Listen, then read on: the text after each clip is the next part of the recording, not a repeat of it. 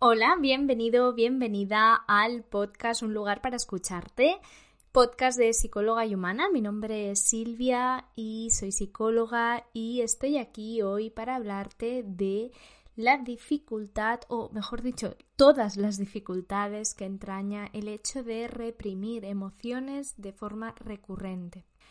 Antes de meterme de lleno en el tema, deja que te recuerde que el próximo 26 de marzo voy a estar impartiendo un taller que se titula Gestión emocional para tu autoestima. Ya te lo comenté en el episodio anterior, en el episodio 22. Si no sabes muy bien de qué te hablo, vete a mi Instagram, arroba psicóloga y humana, y verás allí que te cuento mucho más acerca del taller, de su precio, de que se puede ver en diferido, etcétera, etcétera. Y Cierro este paréntesis para centrarme en el episodio de hoy. Bueno, como te comentaba, el episodio va acerca de las consecuencias de reprimir emociones y está basado concretamente en un post que publiqué eh, hace unos días. Realmente no sé cuándo me estás escuchando, pero bueno, el post es concretamente del 27 de febrero en el que simplemente enumeré de forma muy escueta las ah, consecuencias de reprimir emociones lo que voy a hacer hoy es detallar cada una de estas consecuencias y explicarte muy bien el por qué es necesario conectar con las emociones y que tomes conciencia de en qué casos quizás tú no lo haces tanto o en qué cosas te afecta a ti en concreto. Bien, empiezo matizando el hecho de que reprimir emociones no es que sea malo en sí mismo. Todos, repito, ¿eh? todos y todas necesitamos reprimir, controlar, evitar, desconectar de las emociones en muchos momentos del día. Yo ahora mismo estoy grabando este episodio y yo no puedo estar sintiendo y conectando con cómo me siento, si me noto un poquito de tristeza hoy o estoy un poquito enfadada o estoy agobiada con algo. No, no tendría sentido. Igual que en mi trabajo como psicoterapeuta todavía menos, ¿no? Imaginaros. Imaginaros si me viene un paciente llorando porque ha fallecido un familiar, yo no me voy a poner en mi emoción. Voy a sentir cosas, obviamente, y voy a empatizar con su dolor, pero lo que voy a hacer en ese momento es aparcar mi emoción para centrarme en la suya, para poder sostenerle. ¿Vale? Igual que si a ti te pasa con un amigo tuyo o igual que si tu jefe te está diciendo algo que no te parece justo, en ese momento no te vas a dejar llevar por la emoción, ¿no? Vas a respirar hondo, la vas a dejar ahí y, eso es importante, la vas a atender más tarde. ¿Vale? Ese es el tema con las emociones. A mí me gusta mucho poner un ejemplo que es el del coche. Tú aparcas el coche, lo puedes dejar ahí tranquilamente, depende del sitio, obviamente, pero lo puedes dejar e irte. Pero lo que no puedes hacer es dejarlo para siempre, ese coche es tuyo, ¿no? Entonces, con la emoción, me gusta mucho hacer esa analogía porque es lo mismo, esa emoción que tú estás sintiendo, esa emoción que yo, por ejemplo, he sentido esta mañana cuando una paciente me contaba una cosa en sesión, yo después, como eh, psicoterapeuta que soy, luego tengo que regularme desde esa, después de esa sesión, ¿no? Si me he quedado tocada. Entonces, esto es lo mismo. Nos pasan constantemente cosas en el día a día que es importante que vayamos revisando, regulando, expresando, ¿vale? A través de lo que nos han hecho sentir. Entonces, ¿reprimir emociones es malo? No. Pero debemos hacerlo con conciencia, de forma elegida, de forma puntual y atendiéndolo de forma posterior, ¿no? Atendiendo, atendiendo después eso que se nos haya movido. Espero que se haya entendido porque esto es importante, ¿vale? Entonces ahora sí me voy a centrar en cuando el reprimir emociones es un problema, pues por eso, porque se hace de forma sistemática y se hace a veces ya de una forma totalmente automatizada. A mí a veces, y, y no es tan raro ¿eh? lo que voy a contar, eh, seguro, vamos, estoy segurísima que alguien de las personas que estáis escuchando mm, os podéis sentir, os podéis sentir identificados con esto porque es más común de lo que creemos. Y es que em, directamente yo te pueda preguntar eh, qué emociones has sentido hoy o cómo te sientes o cómo te has sentido cuando alguien te ha dicho esto, etcétera, etcétera, y que la persona directamente diga, mm, no lo sé, nada, mm, normal, mm, ¿no? Como a veces es cierto que es eso, la, la persona se queda como parada de, tengo que sentir algo. Estamos constantemente sintiendo cosas. Y si nos dicen o hacen algo importante, obviamente habrá una emoción ahí. ¿Qué pasa? Que a veces, depende de con esa persona, el hábito que tengamos, o depende de cómo estemos relacionándonos con nuestro sistema emocional, puede pasar que no seamos ni conscientes que hemos sentido cosas. Por eso es importante ir al cuerpo, ¿vale? Cuando trabajamos con la emoción, porque el cuerpo se conecta con sistema límbico, con amígdala, con toda la zona que se encarga de la gestión emocional a nivel cerebral. Entonces, eh, eso va directo al cuerpo, hay conexiones directas. No pasa por prefrontal, no pasa por conciencia, no pasa por sistema racional. Entonces, si no estamos acostumbrados a conectar con las emociones, nos puede costar hacerlo de forma automática y podemos haber desconectado, digamos, todavía más esa conciencia emocional.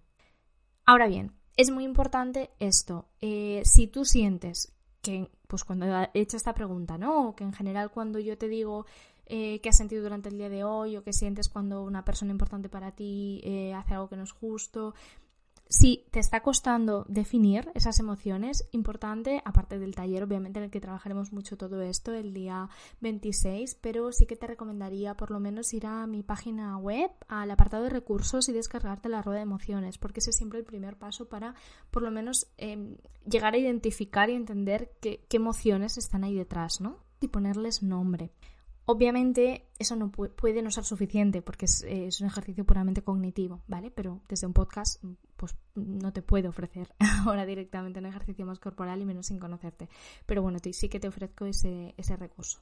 Eh, ahora sí que sí, me voy a poner en eh, el por qué necesitas hacer eso, ¿no? El por qué necesitas aprender a reconectar con tus emociones, el por qué no es bueno que estés desconectada todo el día en piloto automático sin ser consciente de qué emociones se mueven y qué no, porque te aseguro que se están moviendo. A nivel corporal tú las estás sintiendo aunque no seas ni consciente de ello. Entonces, primeras cosas que apunté. De hecho, la primera que hay en el, en el post, que me va a servir de guion para este podcast, es se abre a tu carácter y comunicación. Esta parte es importante porque si tú estás desconectada o mayormente desconectada de tus emociones porque estás muy acostumbrada, acostumbrado a reprimirlas, eso se va quedando dentro de ti, ¿vale? Hay una expresión un poco fea, pero seguro que si la digo te ayuda a entender por dónde voy, que es esa persona está amargada, ¿vale? O sí, es, es ese, ese concepto, ¿no? De amargada. Por desgracia, seguro que lo has escuchado alguna vez y viene un poco por ahí, ¿no? Por personas que se callan mucho las cosas o que están muy enfadadas siempre o que están, em, bueno, como, como en esta parte ya de todo me da igual o al contrario, o me enfada todo. Entonces, cuando hay esta parte de un carácter más agrio, la comunicación con esa persona también es más difícil y, hay un daño directo o indirecto hacia los demás. Mm, entre otras cosas porque si es por una falta de em, conexión emocional y, una represión excesiva de una o varias emociones, lo que pasa es que esas emociones luego salen en forma de estallido emocional. ¿Cuándo, cómo o con quién no toca? ¿Esto qué significa? Y esto es importante como punto básico y es que las emociones van a acabar saliendo. Por eso os decía antes, si la dejamos aparcadita, luego volvamos a por ella de forma consciente y saquémosla, no expresémosla, atendámosla de una forma consciente, saludable y funcional, porque si no aparecen, salen y pueden salir eso en forma de estallido, en forma de una mala contestación, de irritabilidad, de un lloro desproporcionado. Y con desproporcionado me quiero referir a que la propia persona lo percibe como incoherente con la situación. ¿No te ha pasado nunca el estar viendo una película y de repente ponerte a llorar mucho y, que incluso tú si te pudieras te mirarías raro a ti misma, ¿no? O a ti mismo, porque no entiendes por qué estás llorando tanto. Y eso pasa cuando hay otras emociones que no están gestionadas, ¿vale? De hecho, la ansiedad en sí misma es normalmente un cúmulo de emociones que no están gestionadas, de emociones que nos estamos callando, de emociones que estamos reprimiendo, como decía antes, de forma consciente o de forma inconsciente porque ya estamos desconectados totalmente de, em, las emociones, pues por lo que os decía, porque vamos en piloto automático, porque estamos en una época con mucho trabajo, porque mm, nos callamos las cosas, entonces nos tenemos que tragar la rabia eh, o por lo que sea, ¿vale? Sea el motivo que sea, que ahí ya no entro porque si no este podcast sería en el motivo del por qué reprimimos la emoción, ¿vale? Eso ya cada uno sabe por qué, por qué lo hace seguramente. Bien, eh, bueno, el primer punto general era un poco esto, ¿no? Esta parte de cómo daña a, la a, las personas de tu entorno, cómo te hace sentir a ti incluso incoherente, ¿no? De, en cuanto a tu comportamiento, porque aparece la emoción como puede, ¿no? Como en forma de estallido.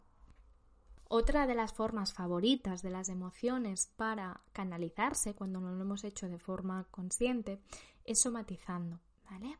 Ejemplos muy típicos y tópicos de somatizaciones, eh, un dolor de barriga, de vientre, el hecho de tener una cefalea de estas tensionales, ¿no? que ya la, propia palabra lo dice, en periodos de mucho estrés y demás, pues eh, como ese dolorcillo de cabeza, por ejemplo.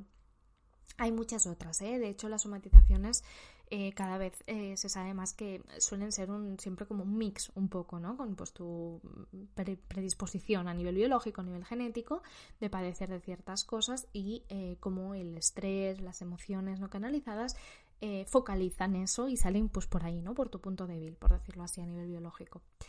Em, esto es un hecho y, vamos, es que a día de hoy ya no hay nadie de la comunidad científica que eh, ponga en duda esto. La somatización existe y existe en distintos grados, pero prácticamente en todo el mundo. Hay gente que tiene más tendencia a somatizar y hay gente que menos. Pero ¿quién no ha ido mm, al lavabo corriendo en un día que estaba nerviosa eh, o quien no ha tenido esa parte de cefalea que os decía tan típica, ¿no? Em, es que quien más, quien menos eh, somatizamos ciertas cosas, porque, bueno, por lo que os decía antes, porque las emociones y el cuerpo van totalmente unidos. Más cosas que ocurren si estás demasiado habituado o habituada a reprimir tus emociones y es que tendrás una predisposición a padecer ansiedad y o depresión. ¿Por qué? Me dirás. Pues justamente por eso, porque la ansiedad es un cúmulo de emociones, porque el cuerpo se va quedando toda esa tensión y al final puedes acabar teniendo un ataque de ansiedad o palpitaciones o cualquier síntoma más corporal que tenga que ver con ansiedad, ¿vale? Así como la parte más cognitiva de la ansiedad que suele aparecer en forma de rumiaciones, pensamientos en bucle, mm, analizar todo lo que te pasa cuando estamos como en ese modo alerta que tiene tanto que ver con ansiedad suele ser también muy común, por supuesto, em, cuando estamos eso, justamente reprimiendo ciertas emociones. De la parte depresiva voy a seguir hablando indirectamente, porque otro de los, otra de las consecuencias que tiene estar desconectado de, tus emociones es que te desconectas literalmente de ti misma. Ya no sabes lo que quieres, por tanto acabas tomando malas decisiones, te acabas comportando de forma incoherente, no, no eres auténtico o auténtica. Em, os pongo un ejemplo muy rápido con esto, que se ve clarísimamente. Si yo estoy totalmente desconectada de una emoción como sería más la rabia, el enfado, el empoderamiento, ¿no? Pensad que todo esto forma parte de lo mismo. Si estoy totalmente desconectada, soy la típica espero que cada vez sea menos típico, pero la típica persona que te dice, yo nunca me enfado con nadie, ¿eh? a mí todo me parece bien, yo lo que queráis. Claro, esa persona al final no se está escuchando no se está escuchando, porque puede ser más o menos conformista, pero es imposible que todo te parezca bien, ¿vale? Entonces, si estás en ese punto, si nunca te enfadas ni un poquito con nadie, pensad que cuando hablo de rabia, de enfadar, no estoy hablando de pegar gritos, ¿eh? Estoy hablando de poder decir, oye, esto me molesta, ¿no? Necesito cambiar esto, un poco así como con cierta contundencia, de forma asertiva, ¿no? Que esa es otra de las cosas que obviamente si no estás conectado con emociones, no vas a poder tener, esa parte asertiva, esa parte de saber poner límites y vas a acabar, por ejemplo, yéndote al cine a ver una película que no te gusta, con alguien que no te cae bien, en un día que estás cansado. Esa parte de incoherencia es a lo que me refiero, ¿no? Si yo no conecto con la emoción, cuando alguien me pregunta, ¿te apetece ir al cine mañana? Si yo no me permito conectar con mi emoción porque a lo mejor directamente no quiero caerle mal y priorizo lo suyo y, me como mi emoción, ¿no? De, en realidad no me gusta, mm, pero da igual porque qué va a pensar de mí, ¿no? Esta parte rumiativa que os decía, pues enseguida es como, vale, reprimo mi, mi emoción y por tanto no soy capaz de decirle, oye, mira, no, no me apetece y me doy cuenta pues más tarde, ¿no? A lo mejor luego estoy ya en casa y digo, ¿por qué le he dicho que sí? Debería haberle dicho que no, pero claro, ya es tarde.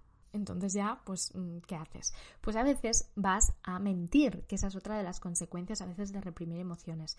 A raíz de esa falta de coherencia y esa falta de autenticidad, a veces acabamos mintiendo, poniendo excusas, eh, diciendo, no, no, es que no me encuentro bien de repente y no vas. Y entonces, claro, a nivel de relaciones es algo que repercute muchísimo el hecho de no estar conectado con tus emociones, el hecho de, no permitirte sentirlas, el hecho de tenerlas tan reprimidas.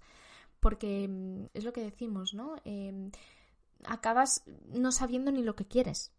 Os va a sonar raro, pero es que eso pasa. O sea, al final, cuando te vas acostumbrando a no escucharte, te vas acostumbrando a no conectar con tu emoción, al final ya no sabes si lo haces por la otra persona, si realmente querías eso, si no lo querías, y entras, pues lo que os decía, en bucles eternos. Más cosas que te pueden pasar si estás reprimiendo demasiado tus emociones. Y es eh, que cada vez sientas más resentida tu autoestima.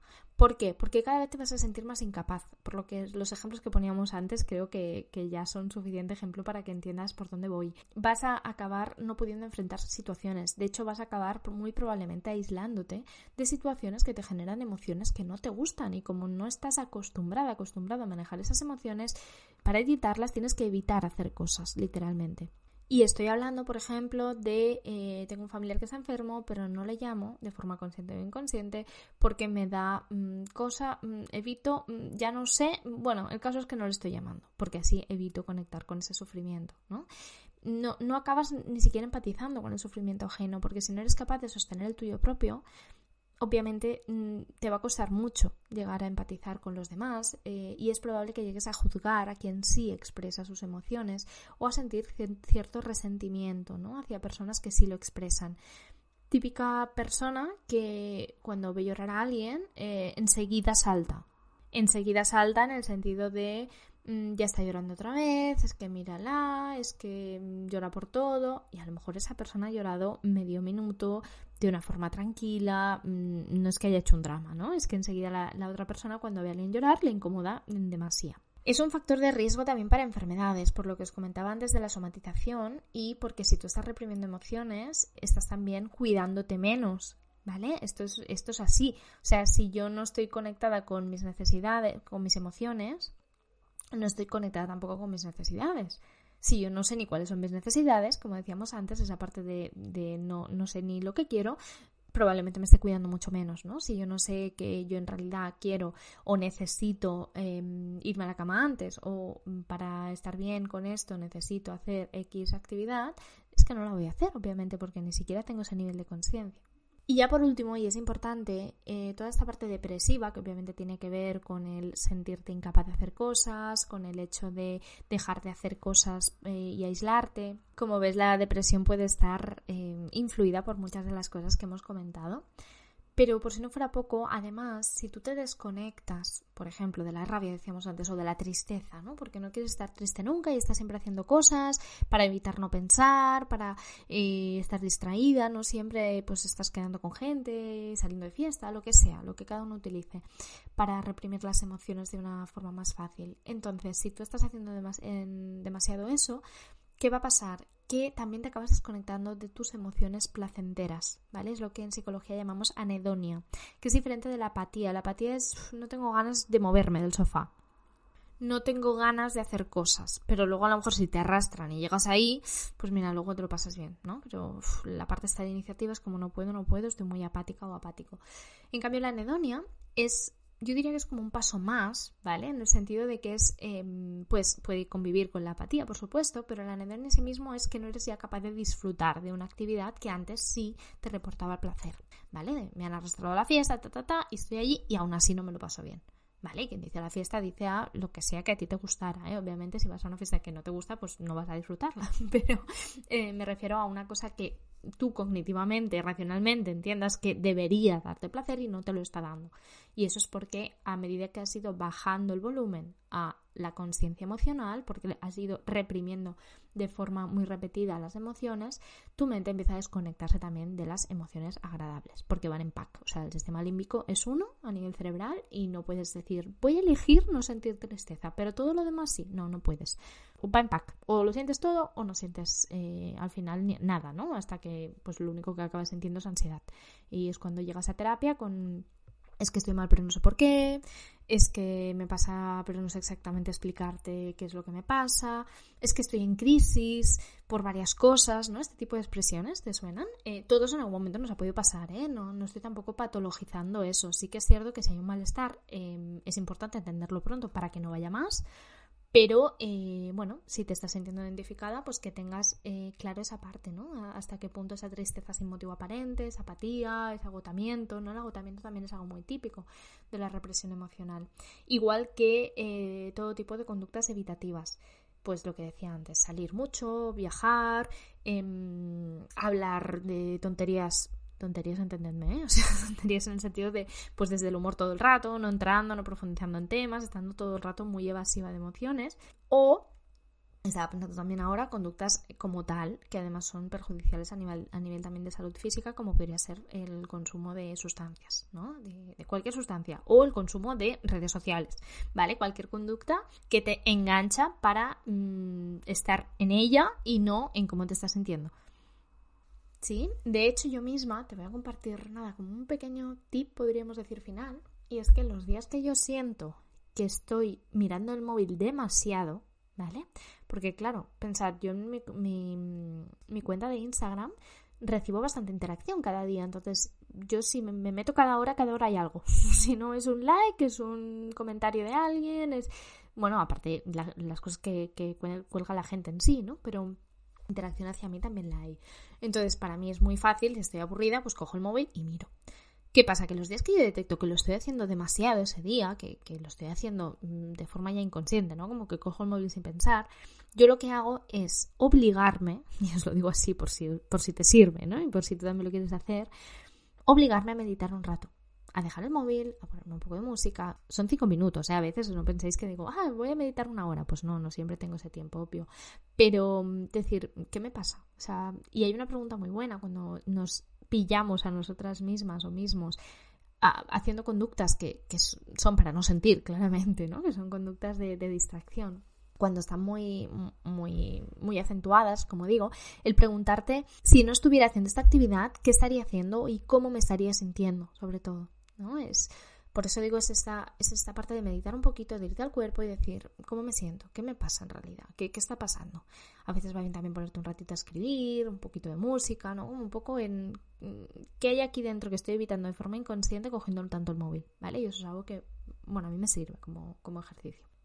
Obviamente, yo cuando Mm, te digo ejercicios de este estilo, si no lo has hecho nunca, si nunca has hecho terapia, a lo mejor mm, te pones a hacerlo la primera, la segunda y la quinta vez y dices no me sirve para nada, ¿vale? Esto te lo quiero avisar porque a veces veo muchos ejercicios por redes y demás de este ejercicio infalible, bueno, infalible depende, depende de cómo lo hagas, depende de, de si tienes práctica en hacerlo, depende de de, bueno, es que cada persona es un mundo, ¿no? También, pero vamos, que a mí me funciona muy bien, es un ejercicio que si lo vas practicando te, te puede ir bien de verdad. No siempre sabrás mm, qué te pasa, pero muchas veces sí que dirás, ala, claro, es que en realidad estoy nerviosa por esto. Vale, pues mm, voy a atender un poco esto primero, ¿no? En vez de descaquearme todo el día cogiendo el móvil y por lo menos ya, ya le pones la conciencia, ¿no? De, de por qué estás así hoy. En definitiva, escapar de tus emociones siempre va a conllevar mayor sufrimiento que atreverte a sentirlas de forma plena. Está claro que no es sencillo ni es agradable permitirte estar triste o estar enfadada, enfadado. Y a corto plazo, pues va a ser mejor, ¿no? Es como, ay, no, pues mira, en vez de pensar, esto me ha puesto triste, pues mm, me voy a no sé dónde. O me tomo no sé qué. Pues obviamente es lo fácil, ¿no? A corto plazo. Pero entiendo que después de todo lo que he explicado no tengo que volver a argumentar el por qué, si no lo haces, luego te vas a arrepentir, porque a medio y a largo plazo va a ser un desastre lo que eso te produzca. Por tanto, aunque a corto plazo autoconvencerte de que algo no es tan importante, de que no nos pasa nada, de que, bueno, mejor si nadie se entera, bueno, da igual, ¿no? Em, sí, a corto plazo está bien, pero como te acostumbres a hacerlo de forma continua, acabarás siendo una persona con muchas de estas dificultades. Puede ser que ya te hayas sentido identificada con alguna de ellas. Si es así, tampoco te asustes.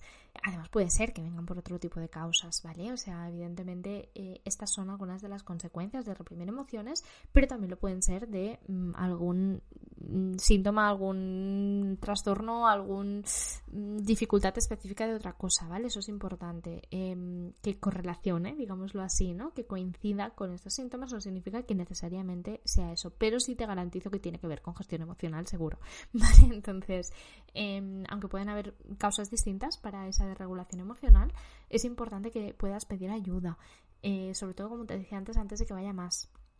Porque al final es verdad que prácticamente nadie nos ha enseñado a gestionar emociones de niños. Supongo que por eso soy yo tan insistente en dibujar sobre emociones, porque en serio hace mucha falta. Y en las escuelas antiguamente no se hablaba nada de gestión emocional y las familias tampoco sabían o, mm, podían ¿no? hacerlo. Entonces, ah, si no sabes, si tú dices, mm, es que no sé de qué me estás hablando, eh, no es que seas débil ni que seas tonta, ni... no, es que es lo lógico, es lo más normal ¿no? Eh, que, que, pase. Por eso tiene sentido este podcast. Si la mayor parte de personas mm, supieran mucho gestión emocional, yo no estaría haciendo esto.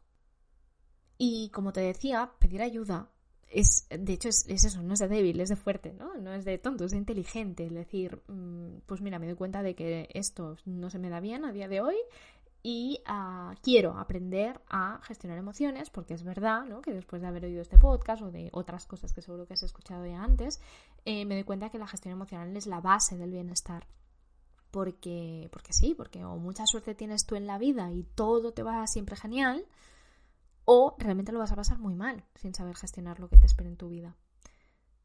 Siento terminar el episodio con este punto tan negativo, la verdad. Ah, pero es que es verdad, a todos nos pasan cosas malas de vez en cuando. Y, qué menos que, pues, que, podamos tener recursos para, gestionarlas, ¿no? Bueno, en fin, em, espero haberme explicado bien, que hayas entendido el por qué soy tan insistente siempre con que debemos escuchar a las emociones. De hecho, este podcast se llama Un lugar para escucharte. Obviamente, escucharte siempre implica escuchar tus emociones. Es súper importante que lo puedas hacer. Y el ebook que tengo gratuito en la web también se llama Escucha tus emociones. Con lo cual, espero eh, que con este episodio te haya acabado de quedar claro el por qué soy tan insistente con este mensaje. Sinceramente, tengo la sensación de que no me he explicado hoy especialmente bien. Pero bueno, estoy segura de que entenderse se ha entendido. Si aún así te ha quedado alguna duda, lo que sea, em, me puedes escribir, ya lo sabes. Por aquí, desde la plataforma que me escuches, si es en iBox, por ejemplo, hay mensajes, si es desde mi web, me puedes escribir en el formulario de contacto.